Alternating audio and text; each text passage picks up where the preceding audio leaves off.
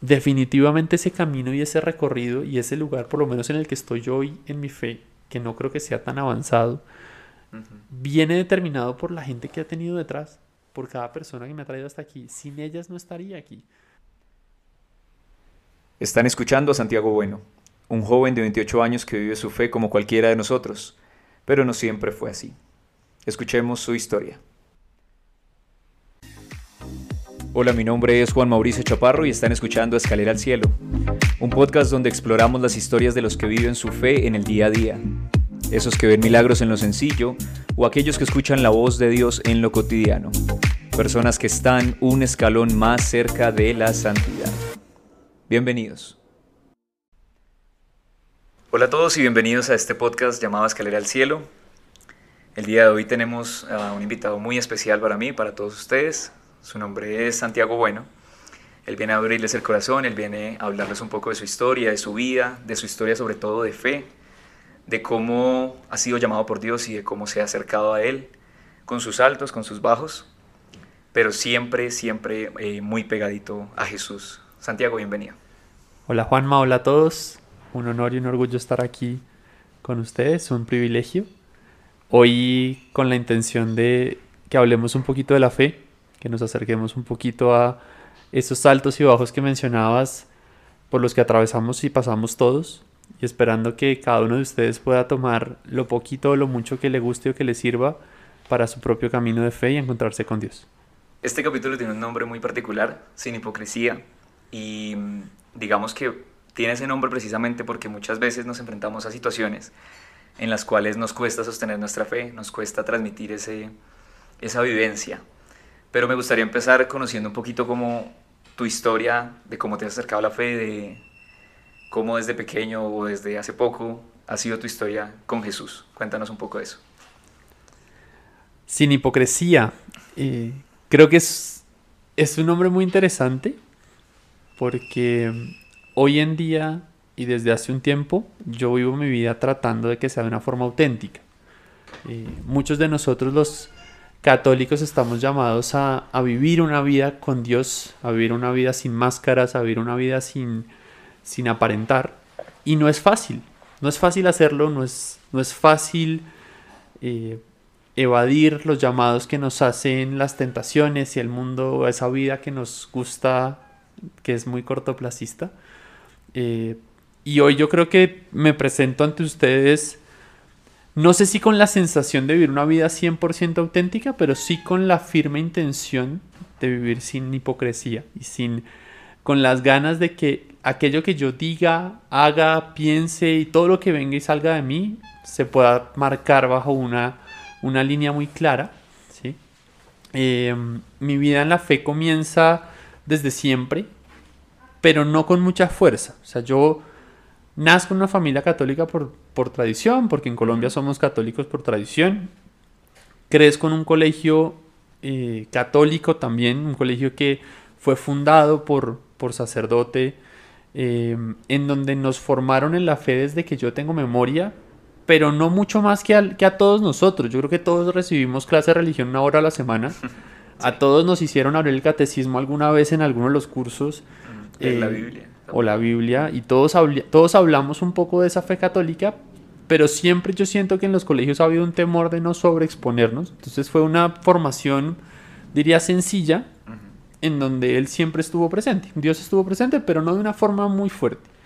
Sí recuerdo de chiquito, por ejemplo, cuando me quería ganar una rifa, ahí sí apretaba las manos como en señal de, de, rezarle a Dios, pero no era, no era nada del otro mundo.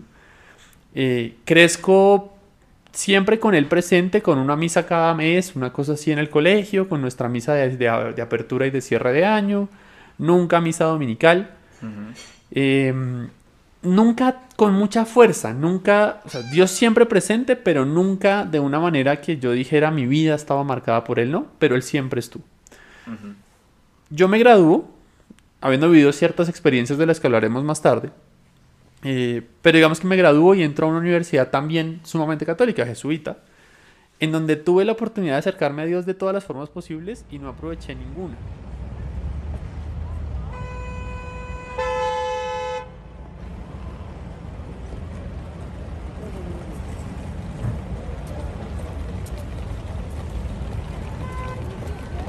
Santiago, o Santi como le decimos sus amigos, vivía como muchos de nosotros vivimos a esa edad, a los 21 años nadie está pensando en buscar a Dios ni nada por el estilo, todo lo contrario. Está enfocado en terminar la carrera, en terminar la universidad, en las responsabilidades y en este caso particular de él, ser futbolista profesional.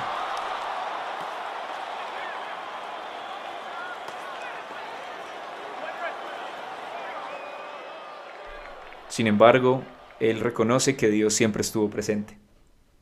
Pero él siempre estaba presente. O sea, mal que bien siempre pasé por enfrente de un santísimo aunque no lo supiera. Y, yo siento que él siempre me cuidó de muchas cosas que surgieron. Eh, pero nuevamente, yo no era consciente. Yo duré sin ir a misa fácilmente seis años. O, las misas, o llamaría que fui a misas de blanco y negro, matrimonios y, y digamos que entierros. Sí. Pero no más. ¿Por qué? Porque porque yo no le había abierto la puerta a Dios, así Dios me cuidara siempre, ¿no? Así Él se hiciera presente siempre, así, siempre Él estuviera. quisiera acompañarnos siempre, ¿no? Y eso, eso no, digamos que yo no lo entendía, yo no lo vivía, yo no lo consideraba importante, creía de muchas maneras que, que Él existía, nunca dudé de su existencia, pero nunca lo tuve muy vivo. Y ya fue con el tiempo yo ya habiéndome graduado y habiendo vivido los golpes más duros, porque cuando estamos lejos de Dios a veces cometemos errores propios de actitudes que asumimos. Y en mi caso era muy soberbio, muy prepotente, muy orgulloso. Yo creía que yo me iba a comer el mundo. Y no me lo comí. me estrellé contra el mundo. Y en esa desesperación del que sabe que se le cae todo lo que había soñado, eh, corta edad, pero pues uno en ese momento cree que es todo. Se le acaba el mundo, claro tenía 21 años cuando se me cayó el mundo, que era mi sueño ser profesional, mejor dicho. Se cae eso. Em, yo pensé que no había nada más. Y en esa soledad, desesperación, frustración, habiendo estudiado una carrera pero no tenía ninguna intención de ejercerla, aparece FETA, que es un retiro para jóvenes, no sé si todos lo han hecho, pero es un retiro para jóvenes en donde yo voy eh, el fin de semana de mi cumpleaños, lo cual le, puso un montón de condicionantes externos porque yo no quería estar en ese retiro. pues imagínate. Quería estarlo celebrando con todos mis amigos. años uno quiere estar en la calle. Eh, de hecho, fui y, y, pagué sin ser consciente que era ese fin de semana. Y cuando me enteré, la primera reacción era salir corriendo. Porque en ese momento yo era de las personas que duraba celebrando el cumpleaños un mes. Claro. Y almuerzos, cenas, comidas, eh, fiestas, de todo lo que cupieran en, todo mayo, porque no me alcanzaba una semana para celebrarlo.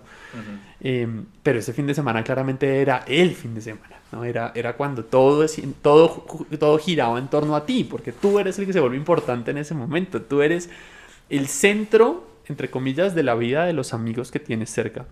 Em, pero allá estaba, fui al retiro Además, un retiro extraño porque fetaba desde los 17 hasta los 22. En ese momento era más estricto, hoy en día es un poco más laxo el, las edades.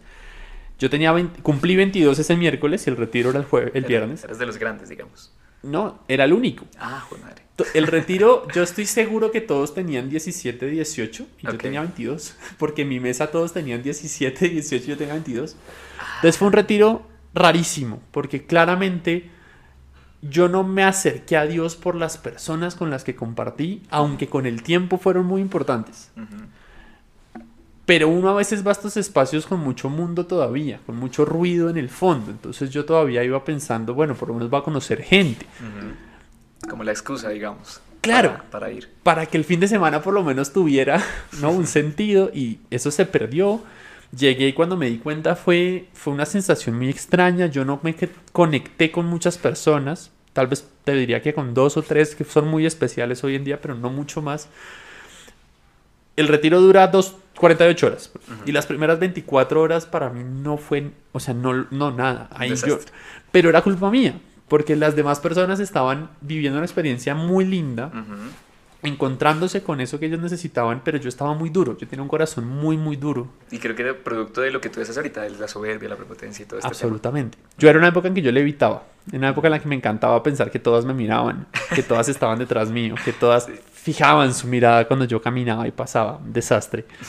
Eh, y cuando yo estoy allá, en ese sábado en la noche pasó algo, conocí una persona que cambió la forma en la que yo veía mi vida, porque viendo a esa persona, logré entender que Dios había cuidado de mí en muchas circunstancias que yo no había entendido. Y sin darte cuenta, yo creo. Impresionante. O sea, yo, yo me vi parado en la persona que te digo, eh, siendo un joven tan exitoso, entre comillas, nuevamente como yo, con las mismas facultades, habiéndose graduado de la misma carrera. Era, era todo muy parecido, con la diferencia de que él había tenido que atravesar a, la, edad que yo tenía, a los 22 años, un cáncer sumamente agresivo que lo había sacado de las canchas de su trabajo y lo había enviado a las canchas de cuidar de sí.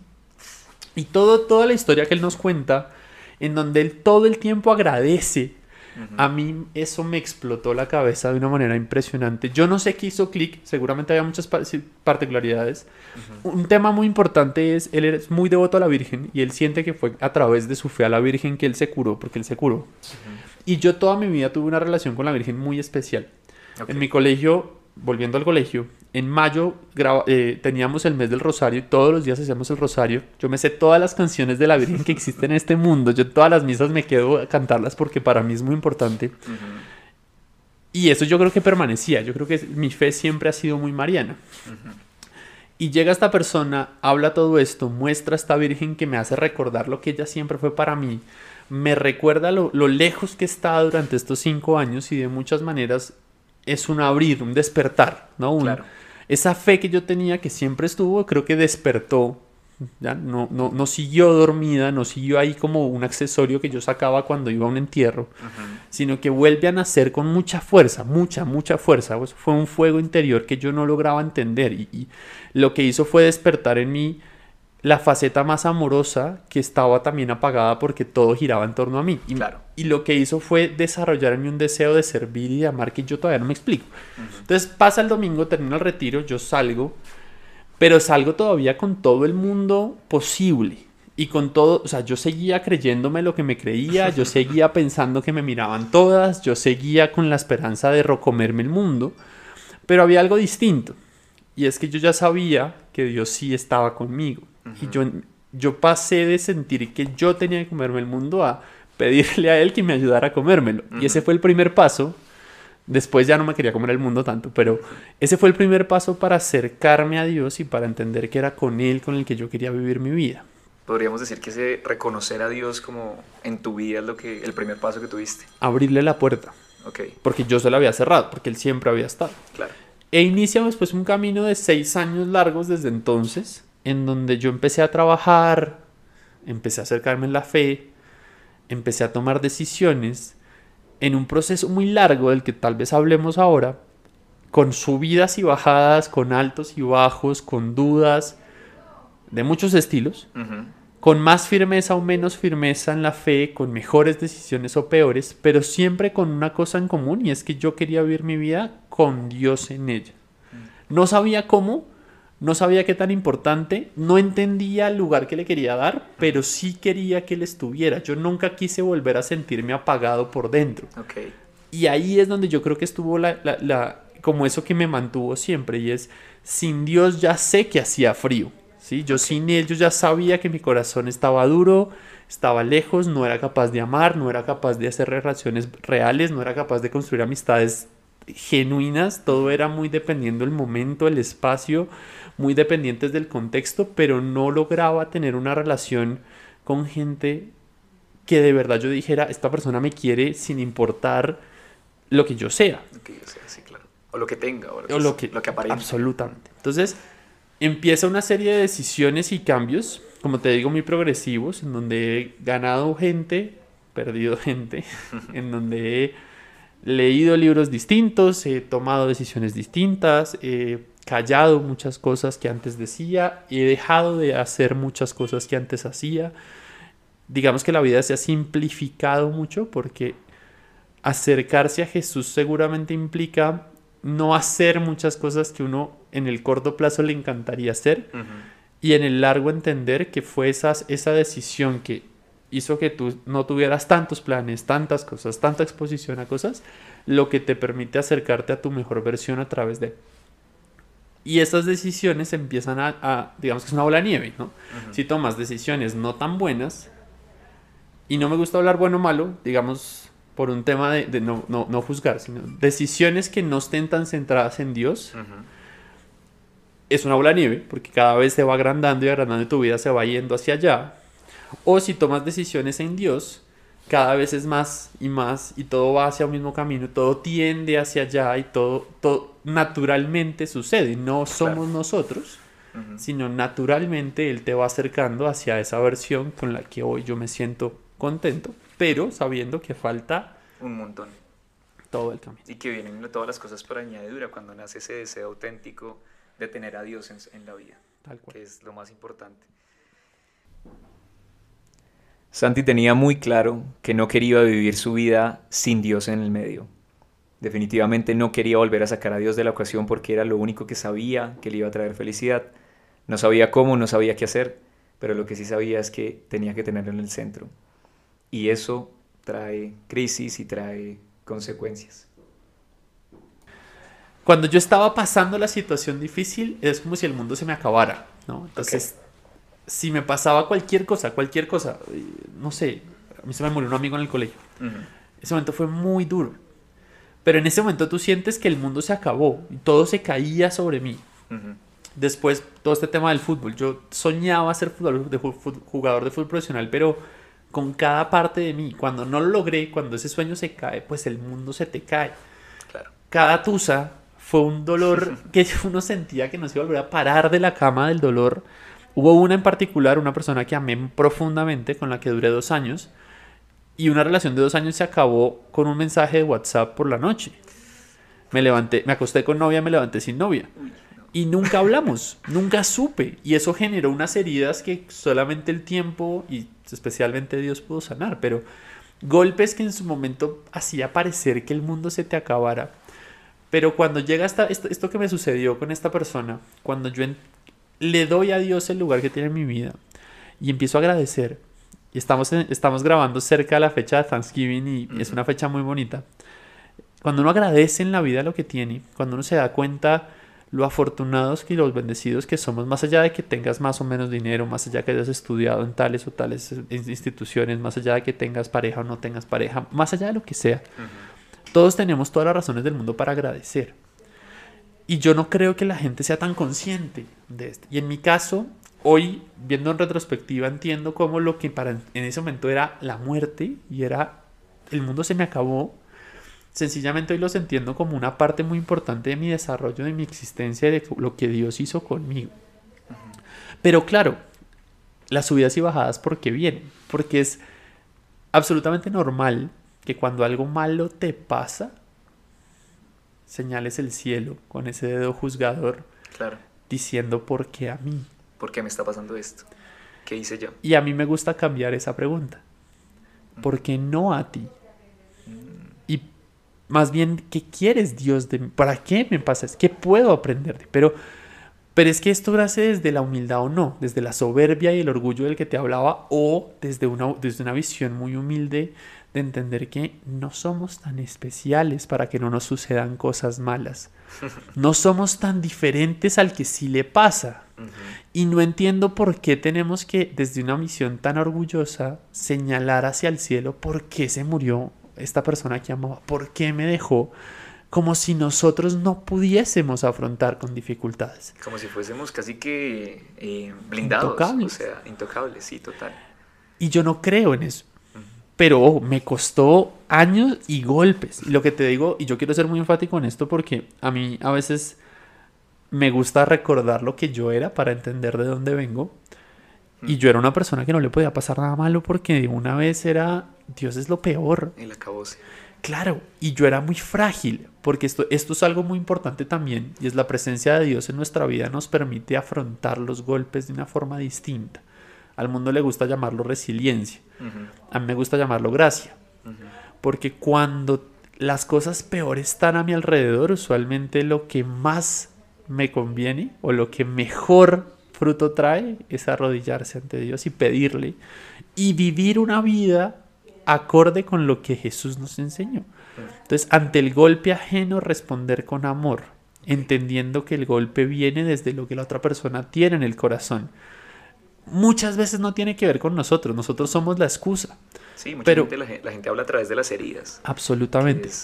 Usualmente la persona en Instagram que te escribe porque pus- publicaste algo de Dios y esa persona no le gusta, o esa persona que no te deja de seguir, o esa persona que te ataca, o esa persona que cuestiona lo que tú crees, usualmente no lo hace por lo que tú crees. Usualmente lo hace desde lo que esa persona cree, desde cómo esa persona ve el mundo y desde lo que esa persona considera que tú deberías creer. Y lo que ha vivido totalmente. Absolutamente. Entonces, claro que han habido subidas y bajadas.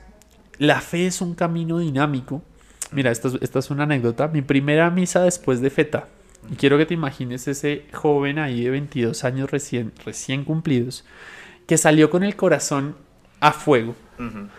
Y va a su primera misa. Yo en ese momento vivía en Bogotá y fui a una misa en la 72 con novena. Una parroquia gigante.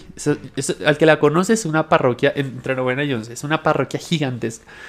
Y estaba ahí y el padre en la homilía lo que dice es, miren, bendito sea el desierto que te hace crecer en la fe. Yo me sentía, yo tenía, yo tenía esa fe arriba, yo qué desierto ni qué desierto. Y él se Claro. explicaba y nos decía, miren, lo normal en su fe es que estén bajitos, es que estén en un valle y no en un pico. Lo normal es que ustedes no sientan demasiado. Lo normal es que ustedes no reciban mensajes que les cambien el día. Lo normal no es que la humildad te transforme el corazón en cada domingo. Lo normal es que tu creencia crezca granito a granito. Y él lo dijo como el granito de mostaza, la fe como el- tal cual. Él lo dijo, gramo a gramo va creciendo tu fe con cada homilía. De cada homilía sacas tal vez una palabra. De cada experiencia sacas dos, tres, algo que te hace recordar, un gracias, algo distinto. Pero no es normal que vivas en un continuo pico. Por eso, cuando tenemos los picos, como el que yo tuve en FETA, No, y que ahí estabas en tu pico más alto, mejor dicho, en ese yo momento. estaba en el cielo. Yo no pensé que esto fuera verdad, pero a mí nunca se me olvidó. Y yo no sé por qué no se me olvidó, porque en ese momento no era importante. Claro. Y nosotros los seres humanos somos muy cortoplacistas. Entonces, en ese momento lo normal es que yo hubiera desechado esa idea, porque en esa familia hubo muchas cosas muy chéveres, pero esa fue la idea que permaneció en mi corazón y que cuando venían los, los momentos bajos, cuando enfrentaba estos momentos de crisis, de dolor, de ruptura, de frustración, de soledad, yo siempre me acordaba del padrecito, era un padrecito viejito. Y él siempre, siempre volvía a mí y yo siempre entendía cómo eso me estaba tratando de hacer crecer. No siempre lo logré, porque siempre van a haber luchas, pero siempre me acordaba que esto hacía parte del camino. ¿Sí? Esto, esto, esto era como un largo recorrido hasta el cielo y yo iba apenas empezando. Entonces, nunca, nunca terminé de tener la tentación de abandonar, pero sí me costó dar pasos para alejarme de aquello que no me dejaba avanzar. Y aquí quiero ser claro, pero quiero también pedirles a cada uno que lo reciba como su corazón se lo permita. Porque yo al comienzo no fui el católico ejemplar. Y yo recién, mi corazón estaba a fuego, entonces cada, cada que yo tenía reunión de feta, yo salía en el cielo literal, cada que iba a misa, un poco menos, pero igual, era, era muy importante vivir mi fe, cada retiro era todo lo que estaba bien para mí. Pero después en mi día a día yo seguía teniendo actitudes que no eran coherentes con esto. Y en mi caso particular, por ejemplo, el tema del coquetear y de tener personas a mi alrededor que me, que me inflaran un ego que estaba herido, porque en mi caso era una herida que venía del abandono que te mencionaba, lo que más me alimentaba era sentir que atraía. Entonces, me costó mucho entender que mis relaciones tenían que empezar a ser claras, que mis vínculos tenían que ser lo que eran, que mis amigas tenían que ser Amigas. amigas, ¿sí? Que mi novia tenía que ser solo ella en su forma y todo lo que yo pudiera dárselo se lo iba a dar. Y esto me demoré, esto sí me demoré cinco años. Yo tuve relaciones que no funcionaron porque yo tampoco estaba listo para poder amar porque estaba muy herido. Tuve muchas amistades que no, no, no terminaban de crecer porque eran amistades en una sola vía. Yo las escuchaba, yo aconsejaba, pero no solía permitir que muchas personas ingresaran a mi vida tampoco. vuelves casi como un consejero, mejor dicho. Claro, pero ¿por qué? Por temor. Claro. Y porque las decisiones que yo tenía que tomar implicaban abandonarme en muchas cosas que Dios me pedía y que yo no estaba seguro de estar dispuesto a hacerlo. Entonces, lo más difícil en estos seis años que llevamos en un camino real de fe ha sido entender que Dios está presente en cada cosa, que yo no puedo sacar a Dios del trabajo, de las amistades, de mi relación de pareja, de mi, de mi familia, de mi ocio, de mi entretenimiento. Él tiene que estar. Sigo siendo joven, ya no tanto, pero sigo creyendo joven, un adulto joven. sigo creyendo que soy una persona con vida, sigo creyendo que hago lo que me gusta y yo vivo mi vida feliz. Pero sí, sí tuve que dejar cosas, sí tuve que, que cambiar enfoque en cosas, sí tuve que poner límites. Creo que es una buena palabra porque usualmente los límites no te los pone Dios. Sí, no. No, no, no, es, no, como, seríamos libres. Exacto. No es como que él, eh, o sea, no es como que la enseñanza de Dios sea no hagas. Él te pone un marco, y a, mí me gusta llamarlo la enseñanza de, amor de Jesús, la propuesta de amor de Jesús. Él te pone un marco que, que te invita a eso, a amar, a respetar, a cuidar, a, a no sobrepasarte, a vivir una vida sin excesos, a disfrutar, pero con disfrutar consciente, a pensar en el mañana y no solo en el hoy. En el otro. En el otro, mucho en el otro, casi no en ti, pero también en ti, porque no te puedes abandonar. Total. Pero en todo ese camino, a mí me empieza a suceder que conforme yo quería crecer, ganaba personas y perdía personas. Y eso fue muy difícil. ¿Por qué? Porque yo crecí siendo una persona que dependía mucho de, la aceptación del otro y del reconocimiento. Y esta palabra es muy fuerte porque la usamos en muchas formas, pero yo vivía de que me reconocieran, de que la gente supiera quién es Santiago Bueno o Santi Bueno, como siempre me han dicho. Y yo amaba pensar que en cada espacio que yo tenía y vivía y, estaba en mí, yo era importante. Entonces, que en mi colegio, que en mi universidad, que en los equipos de fútbol en los que estuve, que en EFETA, que en Mushaiza, que en cualquier espacio donde yo estuve, de alguna manera mi nombre sonaba, resonaba, era importante, era conocido. Eh, y de alguna manera el reto más grande estuvo en entender que acercándome a Dios había gente que sencillamente no me iba a querer cerca. Y yo no lo podía entender porque yo siempre soñé con, con, o sea, con que todos quepamos en el mundo como creemos. es muy fuerte esto porque, porque muchas de estas personas que me dejaron, me sacaron de su vida, defienden inclusión, defienden pensar distinto inclusive pensando en contra de lo que yo pienso. Y yo no he visto el problema tan grave de no poder compartir espacio, y a veces espacio digital, ¿no? No poder compartir un perfil de Instagram con una persona que piensa distinto a mí, porque no tolere ver un post de esa persona, yo no lo concibo. Sí.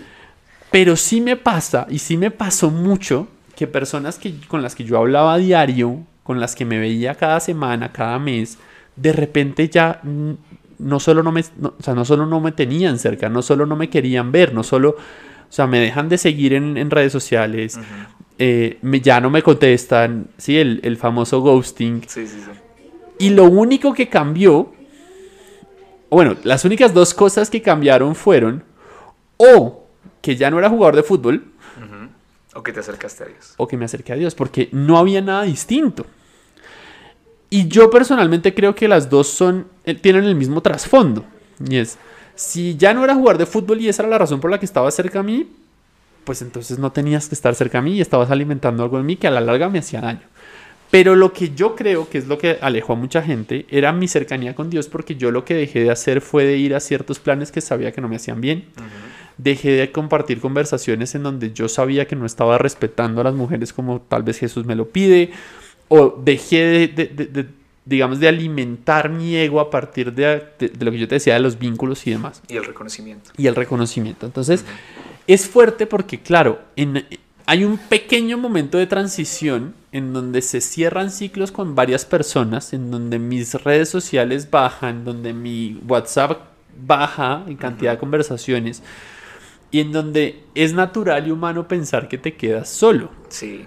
Y hay temor porque son personas que quieres aún hoy mucho. Claro. que fueron importantes. Yo con estas personas, muchos les sigo escribiendo en su cumpleaños. Muchas veces no recibo mensaje en mi cumpleaños de estas personas, pero yo sí les sigo escribiendo porque, como te decía al comienzo, en mí hay un deseo profundo de servir y amar, más allá de lo que reciba. Claro, es lo que tu corazón te dicta. Exacto.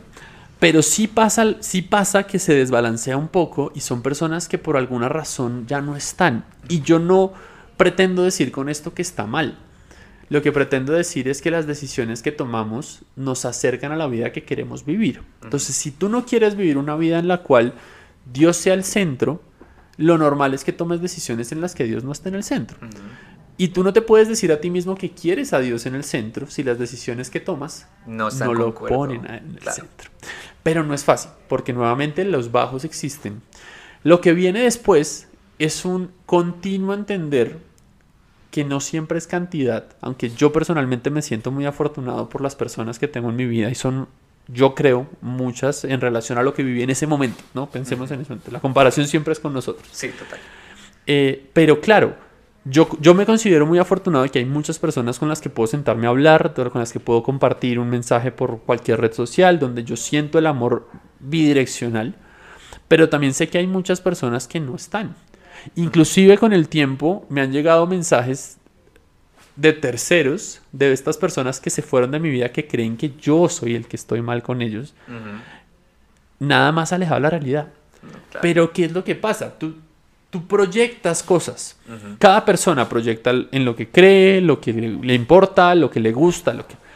yo siento que hay cosas que yo seguramente estoy proyectando que hace que personas que no, que no se sienten bien con la forma en la cual yo estoy viviendo, pues no se sienten tan bien. Y esto nuevamente no es ni bueno ni malo. No, son decisiones. Son, lo que tú dices, son decisiones y cada quien es libre de tomarlas. O sea. Entonces estos últimos seis años han estado marcados por eso han, habido muchos momentos donde son estas personas nuevas las que me han sacado de, situaciones muy, muy fuertes.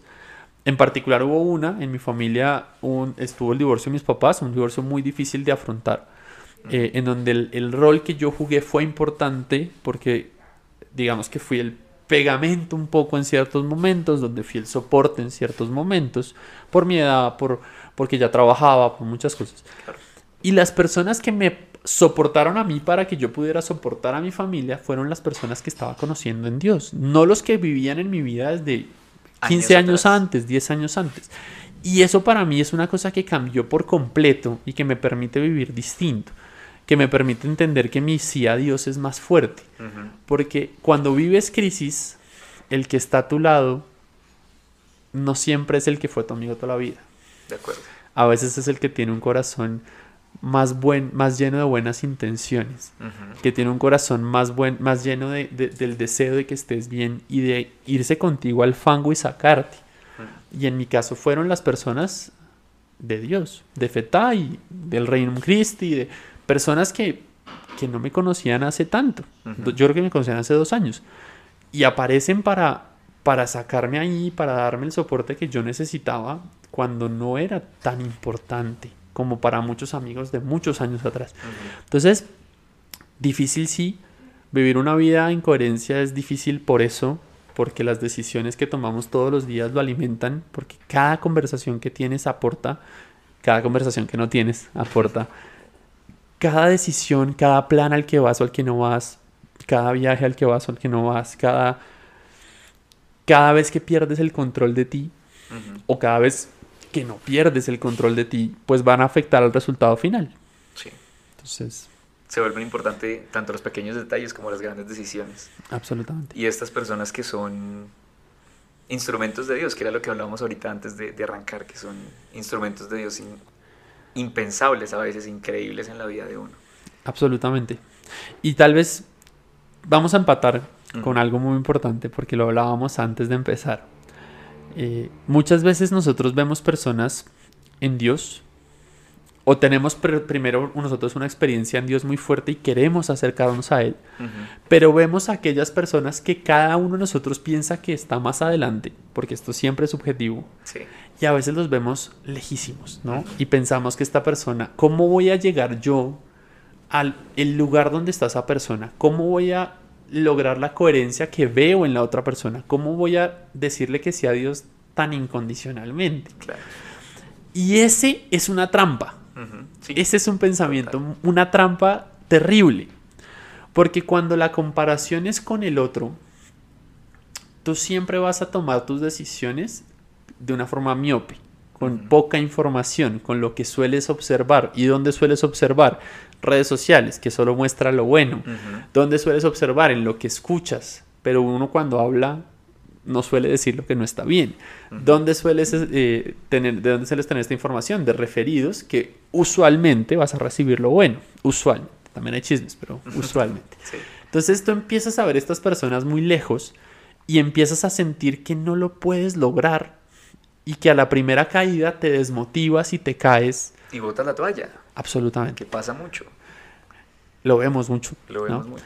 Y es normal, porque nuevamente, fíjate todo, lo, todo el tiempo que invertimos en hablar de decisiones. Claro, tú te acercas a Dios o tienes este fiat en la fe y te acercas profundamente y dices sí, y sales y te das cuenta que nada cambió, que tus amigos siguen invitándote a lo mismo, que tienes las mismas tentaciones, que te siguen gustando las mujeres igual en nuestro caso, o lo que le gusta a cada uno, eh, mujeres, hombres. Pero de alguna manera nos estamos enfrentando siempre eh, a ese punto de partida. Y te lo diría que en todo siempre empezar va a ser lo más difícil. Y lo que nos sucede cuando nos comparamos con estas personas es que no, no somos conscientes de todo lo que había detrás. Y hoy quiero hablar de eso porque usualmente lo que hay detrás pensamos que es tengo que hacer muchas cosas. Me pongo yo en la primera persona. Tengo que decirle que no esto. Tengo que hacer esto. Tengo que formarme en esto. Tengo que aprender de esto. Y yo personalmente creo que a mí me trajeron hasta aquí a cuestas, a hombros. ¿Quiénes? Mis amigos en Dios. Los sacerdotes que me cuidaron.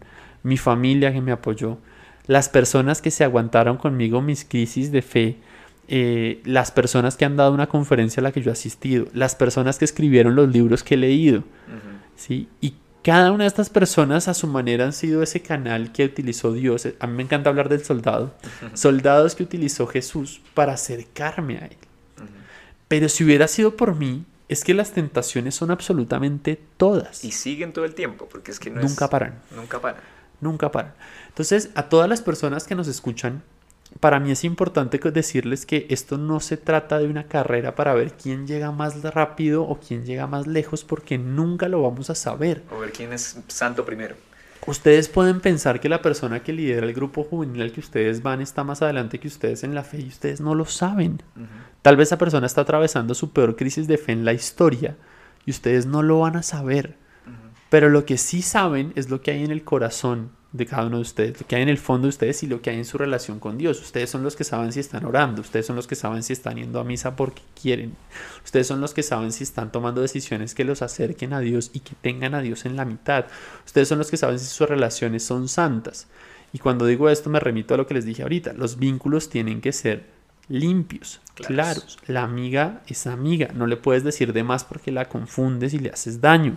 ¿sí? El novio es el novio y hay que cuidarlo profundamente porque es un vínculo que, si no se cuida se daña también. Y es un vínculo que tiene que tener un propósito. Los papás son papás, no son el mejor amigo. Pueden ser muy cercanos, pero papá es papá. ¿sí?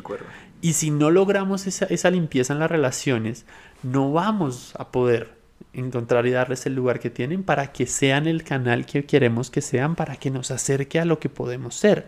Esta idea de ser nuestra mejor versión viene de un escritor católico que es Matthew Kelly, espectacular. Eh, y a mí siempre me ha encantado porque todos estamos llamados a ser alguien en el plan perfecto de Dios. Pero solo lo vas a hacer si le permites a Él también moldearte, construirte, acercarte. Y muchos de los canales que Él usa son los amigos que tenemos, las personas que tú sin saber conociste, que fuiste a una reunión, fuiste a una misa, fuiste a lo que sea, te encontraste, conociste y con el paso del tiempo se volvió en esa persona que te acerca a Dios o que te acerca a cosas que no son de Dios. Y tú tienes que decidir de qué manera los quieres tener, qué lugar les vas a dar en tu vida. ¿Qué prioridad? ¿Qué prioridad?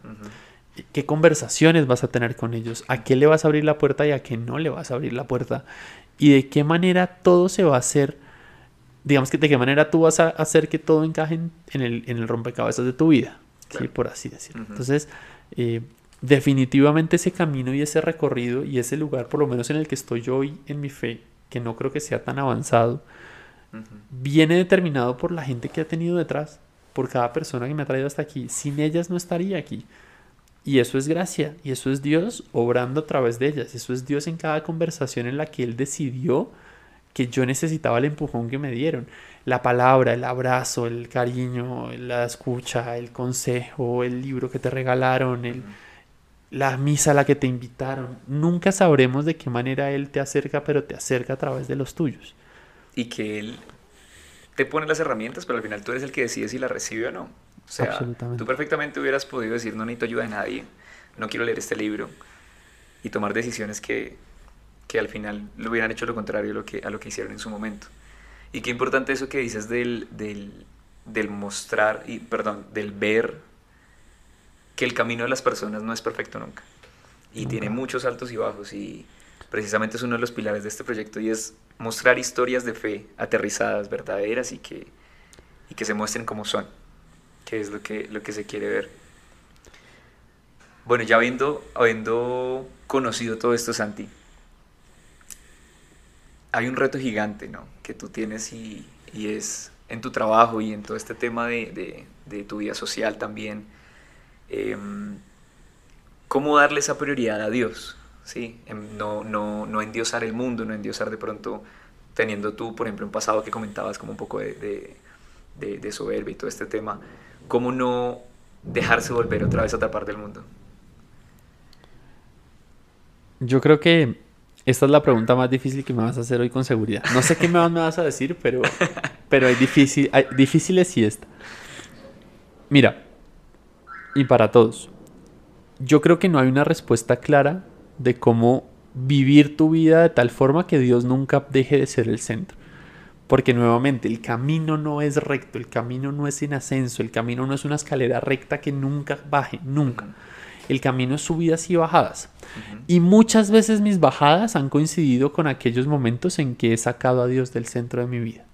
Y yo quiero explicar esto de una forma muy aterrizada, porque muchas veces pensamos que la espiritualidad y la fe es un tema muy etéreo. No. ¿Qué significa para mí poner a Dios en la mitad? Para mí poner a Dios en la mitad es que cada cosa que hago, que digo, que pienso, tiene como principio fundamental el amor que Jesús enseñó. ¿sí? Entonces, si estamos hablando del trabajo, yo en este momento tengo el privilegio de liderar equipos desde hace más o menos dos años y medio. Y cada interacción con cada miembro de mi equipo es una oportunidad para acercarme a Dios o para alejarme de Él. Porque cuando yo estoy hablando con ellos, cuando los estoy midiendo, cuando les estoy enseñando, cuando les estoy recibiendo cualquier retroalimentación, cuando les estoy dando cualquier retroalimentación, cuando estamos en el, en el estrés del momento, yo tengo dos opciones. O tratarlos con respeto, con amor, con, con la genuina intención de que sean mejores, o pensar en mí. Dejar que salga de mí el estrés y descargarlo sobre esa persona que está debajo mío en jerarquía, de quien yo tengo en teoría el control de su carrera y por quien me tiene, entre comillas, que recibir lo que venga de mí. Y se lo tiene que aguantar, y eso pasa un montón. Y tú lo has vivido. Sí, sí, sí. ¿Sí? Y mi reto y mi oración diaria siempre ha sido pedirle a Dios que nunca me permita perder ese control. Yo le pedí mucho que me regalara siempre una, una inteligencia emocional lo suficientemente aguda, y esto viene de él. Es una virtud, definitivamente. Para nunca dejar que el impulso le gane a esa buena intención, a, ese, a esa cara que yo quiero ser de Dios en mi día a día, en mi trabajo. Y ese es una un pequeño ejemplo de lo que te quiero transmitir con esto y es, siempre tendrás las dos caras de una misma moneda. La fe no es algo etéreo, algo por allá gaseoso que no se pueda tocar, que no se pueda... Es muy tangible.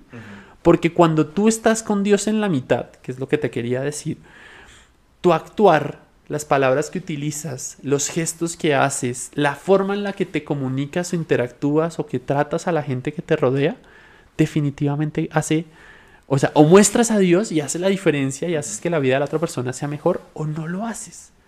Otro gran ejemplo para mí es cómo tratas a la persona que limpia tu casa, tu universidad, tu trabajo, a la persona que cuida la seguridad, el celador, el, a quien limpia, a quien barre, a quien el conduce la buceta o el transmilenio en el que te subes, al taxista, personas de quien tú tienes cierto poder y este poder que te lo da el dinero. Entonces, si tú pagas un tiquete, un pasaje, un lo que sea, tú tienes cierto derecho, entre comillas, a exigir. Entonces, la forma en la cual tú tratas a las personas que te sirven es un reflejo de lo que hay en tu corazón. De acuerdo. Cuando Dios está en la mitad, usualmente vas a dar las gracias, usualmente vas a decir por favor, vas a pedir perdón, vas a tratar de ser cálido y cándido con las personas que tienes cerca. Entonces ahí tú vas a encontrar cómo Dios se lleva al día a día y cómo logras que el centro de tu vida no sea algo del mundo. En mi caso, mi día a día es sumamente intenso, mi trabajo es muy pesado, muchos correos, reuniones, trabajos, son varias personas que están en mi equipo, son muchas cosas que atender y la tentación de perder el control está todo el tiempo, el estrés se sube impresionante. Son días que empiezan cuatro y media de la mañana, terminan 10 de la noche y rara vez tengo el tiempo para parar y la tentación de perder el control existe todo el tiempo. La frustración está a la carta de la mesa, sí, en la carta todo el tiempo para, para, para saltar. Y es muy fácil que Dios se salga de la ecuación. Y ahí es donde la oración se vuelve tan importante, lo que mencionabas ahorita. Absolutamente. Pilar. Pero aquí te va otra cosa muy importante y es, la oración no es solamente, Padre nuestro que estás en los cielos. De acuerdo. La oración no es solamente antes de dormir arrodillarte y decirle gracias, perdón. No, la oración es cada cosa que haces y dices. Y yo de uno de los libros de Matthew Kelly te decía, yo aprendí a ofrecer cada hora de mi día por una intención. Y esto es sagrado, esto lo hablé con una persona muy cercana a nosotros, de hecho en EFETA también, que cuando él estaba trabajando conmigo en Slumberger, eh, lo miramos y, lo hablábamos y es, en nuestro día a día no hay tiempo de parar. ¿Dónde está Dios? Ok, entonces la, de 7 a 8, cada cosa que haga, cada esfuerzo que haga es por mi papá. De 8 a 9 es por esta persona en mi equipo que está enferma. De 9 a 10 tengo en mi corazón y en mi, en mi mente, y esto trata de poner la intención en tu corazón, Dios hace el resto, eh, el proyecto tal, o la persona que está necesitando tal, o la persona que no tiene trabajo y estás preocupado, o tu amigo, o tu amiga, tu novio, tu novia. Y empiezas a acercar a Dios a tu día a día y a ofrecer lo que haces. Y lo que empieza a suceder es que cuando tú le ofreces a Dios algo, en esa hora tú no quieres hacer algo que no sea para Dios. Entonces, si yo tengo una conversación con una persona de mi equipo, que va a ser difícil, pero yo esta hora la ofrecí por mi novia, ¿cómo voy a actuar en esa llamada? Pues voy a hacer lo mejor que salga de mi corazón y de mí, porque si no, de alguna manera siento que le estoy fallando a, ese, a esa oración y ese ofrecimiento que le hice a Dios. Claro. ¿sí? Lo más cercano al, al rostro de Jesús que se pueda. Absolutamente. Entonces, no es fácil, hay días de días, hay días en que no me acuerdo de orar. O sea, no quiero que esto sea antes. Todos los días hago 24 oraciones. El certificado, pues. No. Sí, sí, sí, de acuerdo. Pero sí, los días más difíciles, como siempre nosotros en días de crisis, ahí está siempre está. Y usualmente son oraciones muy simples. Señor, dame la tranquilidad para, dame la paz, dame la serenidad, dame la empatía, dame la fortaleza, dame la sabiduría, dame la capacidad de tomar una buena decisión, ayúdame a no, a no alejarme del, rostro de Jesús para en este momento tan difícil. No sé, despedir a alguien es la experiencia más dura laboralmente hablando que yo he tenido que afrontar. Y las dos, tres veces que lo he tenido que hacer han sido de las mejores reuniones de mi vida. Y es rarísimo, porque le estás diciendo a una persona algo que no quiere oír, pero cuando tú permites que sea Dios el que guíe, él termina poniendo palabras que ni entiendes por qué llegaron ahí, que hacen que esa persona entienda lo que está sucediendo y pueda afrontar lo que viene para esa persona de la mejor manera. Entonces, nuevamente, subidas y bajadas hay todas. En mi día a día no siempre logro poner a Dios como yo quisiera. Pero este es, una, este es un gran consejo que leí, como te digo, estaba en estos libros, esto no es mío, no, no hay mérito alguno. Eh, esto es algo enseñado por un ángel en la tierra, por un soldado de Cristo que sabiduría que no sé de dónde puso estas ideas en muchos de nosotros, lo que hacen es darle un lugar a Dios en el centro y empiezas a entender cómo Él nunca se va. Otra cosa muy importante que yo tengo es, usualmente trato de que la música que yo escucho me acerque. Y no con esto voy a decir que todo el día es música de Dios, pero sí trato de evitar música que de alguna manera me induzca al Santiago que fui porque es clarísimo que es fácil caer en eso. Trato, por ejemplo, de que lo que leo me acerque a Dios y leo mucho de liderazgo, leo mucho de administración, leo, mucho, leo muchas, leo novelas, leo, o sea, no, leo solo de Dios, pero trato de que nunca sean cosas que me alejen de Dios. Trato de que en mis oraciones vengan marcadas por lo que sucede en el día para que no sea repetir palabras, sino si hoy, por ejemplo, seguramente daré gracias por este espacio con cada uno de ustedes, porque definitivamente es el Espíritu Santo haciéndose presente y no nosotros con lo que sabemos. Entonces, si tú logras que tu oración se, se vaya a lo real, te alejas de lo, del repetir por repetir, que también está bien, pero empiezas a darle sentido, todo es más fácil. Un buen ejemplo es, mucha gente le cuesta hacer el rosario, pero las personas que empiezan a ofrecer cada uno de los Ave María por alguien, empiezan a disfrutar el rosario con todo su corazón, porque estás pensando en las 50 personas que más amas. Cambia todo. Haz lo mismo con el trabajo, haz lo mismo con el estudio, haz lo mismo con la materia que te cuesta. Y tu vida se va a transformar poco a poco porque Dios pasa a estar en el centro.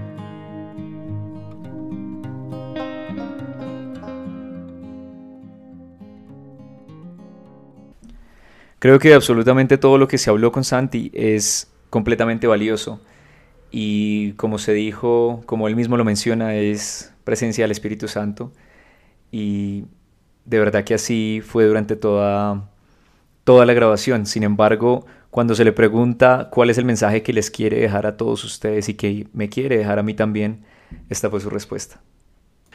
Bueno, lo primero es agradecerte a ti y a todos porque es la primera vez que hago algo por el estilo. Y, definitivamente es un privilegio porque Dios hablándoles a ustedes me está hablando a mí. ¿sí? En cada frase, en cada palabra, Dios se hace presente en nuestros corazones y usualmente nos utiliza y nosotros pensamos que le estamos haciendo bien a alguien más, pero realmente es para nosotros. Em, creo que hay un mensaje muy fuerte que, que me viene pensando en todo lo que hablamos y es, no crean que están solos en la soledad de nuestros cuartos, mirando redes sociales, usualmente todo lo que vemos ahí no tiene mucho que ver con Dios. Y solemos caer en la idea de que hay poquitos jóvenes que quieren ser santos. Y yo les puedo decir que es absolutamente falso, que somos muchos, somos muchos, somos una plaga absoluta. Eh, y hay una razón detrás de por qué no publicamos tanto como los otros y por qué no nos dejamos ver tanto y es porque el mundo todavía jala mucho. Todavía hay mucha presión, hay mucho mensaje en Instagram cuando publicas algo que te baja de esa nube en la que te subiste. Hay mucho hater, hay mucho odio, hay mucho hay mucha división, hay mucha polarización, hay mucho hay mucho mensaje que no es tan real y que aleja. Y si tú sientes en el corazón a Dios, si tú quieres seguirlo a Él, no dudes en hacerlo, no dudes en mostrarlo, pero tampoco lo tienes que mostrar para seguirlo. Sí creo que la fe se vive en comunidad, sí creo que necesitas amigos en Dios, sí creo que tienes que tomar las decisiones correctas que te acerquen a Jesús y eso depende de ti. Cuando no lo hagas, eso no es por nadie más.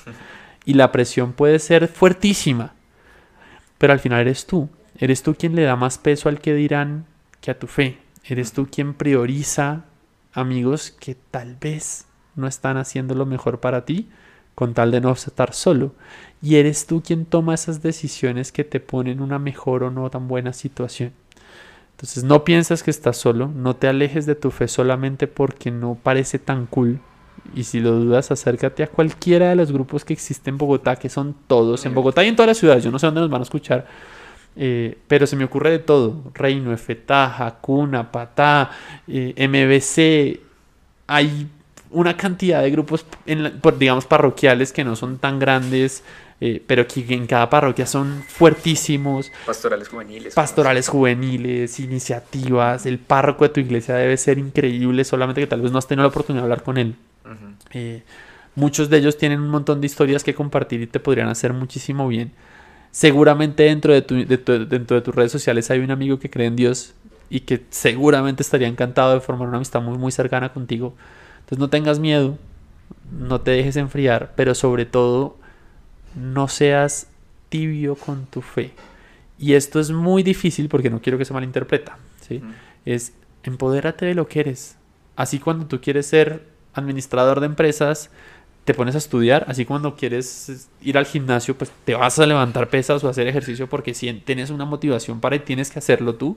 Con la fe es lo mismo. Si tú no te empoderas de ella y si tú solo dejas que pase, pues va a ser muy superficial pero cuando uno se acerca a lo que sea, ¿sí? uno no ama lo que no conoce, te acercas a lo que tú quieres y indagas, lees, te formas, te rodeas de gente que te haga bien, seguramente encontrarás en Dios las respuestas a cada anhelo que hay en el corazón que tienes. Entonces, gracias, que Dios los bendiga, muchísimo Espíritu Santo en sus vidas para que les ayude a decidir, para que les ayude a, guiar las, las palabras, las acciones y todo lo demás.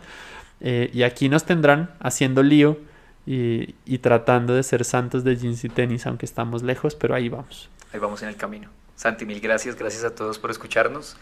Ya saben, vivan su fe sin hipocresía, con mucho amor y con Dios en el centro. Abrazo a todos. Que estén bien.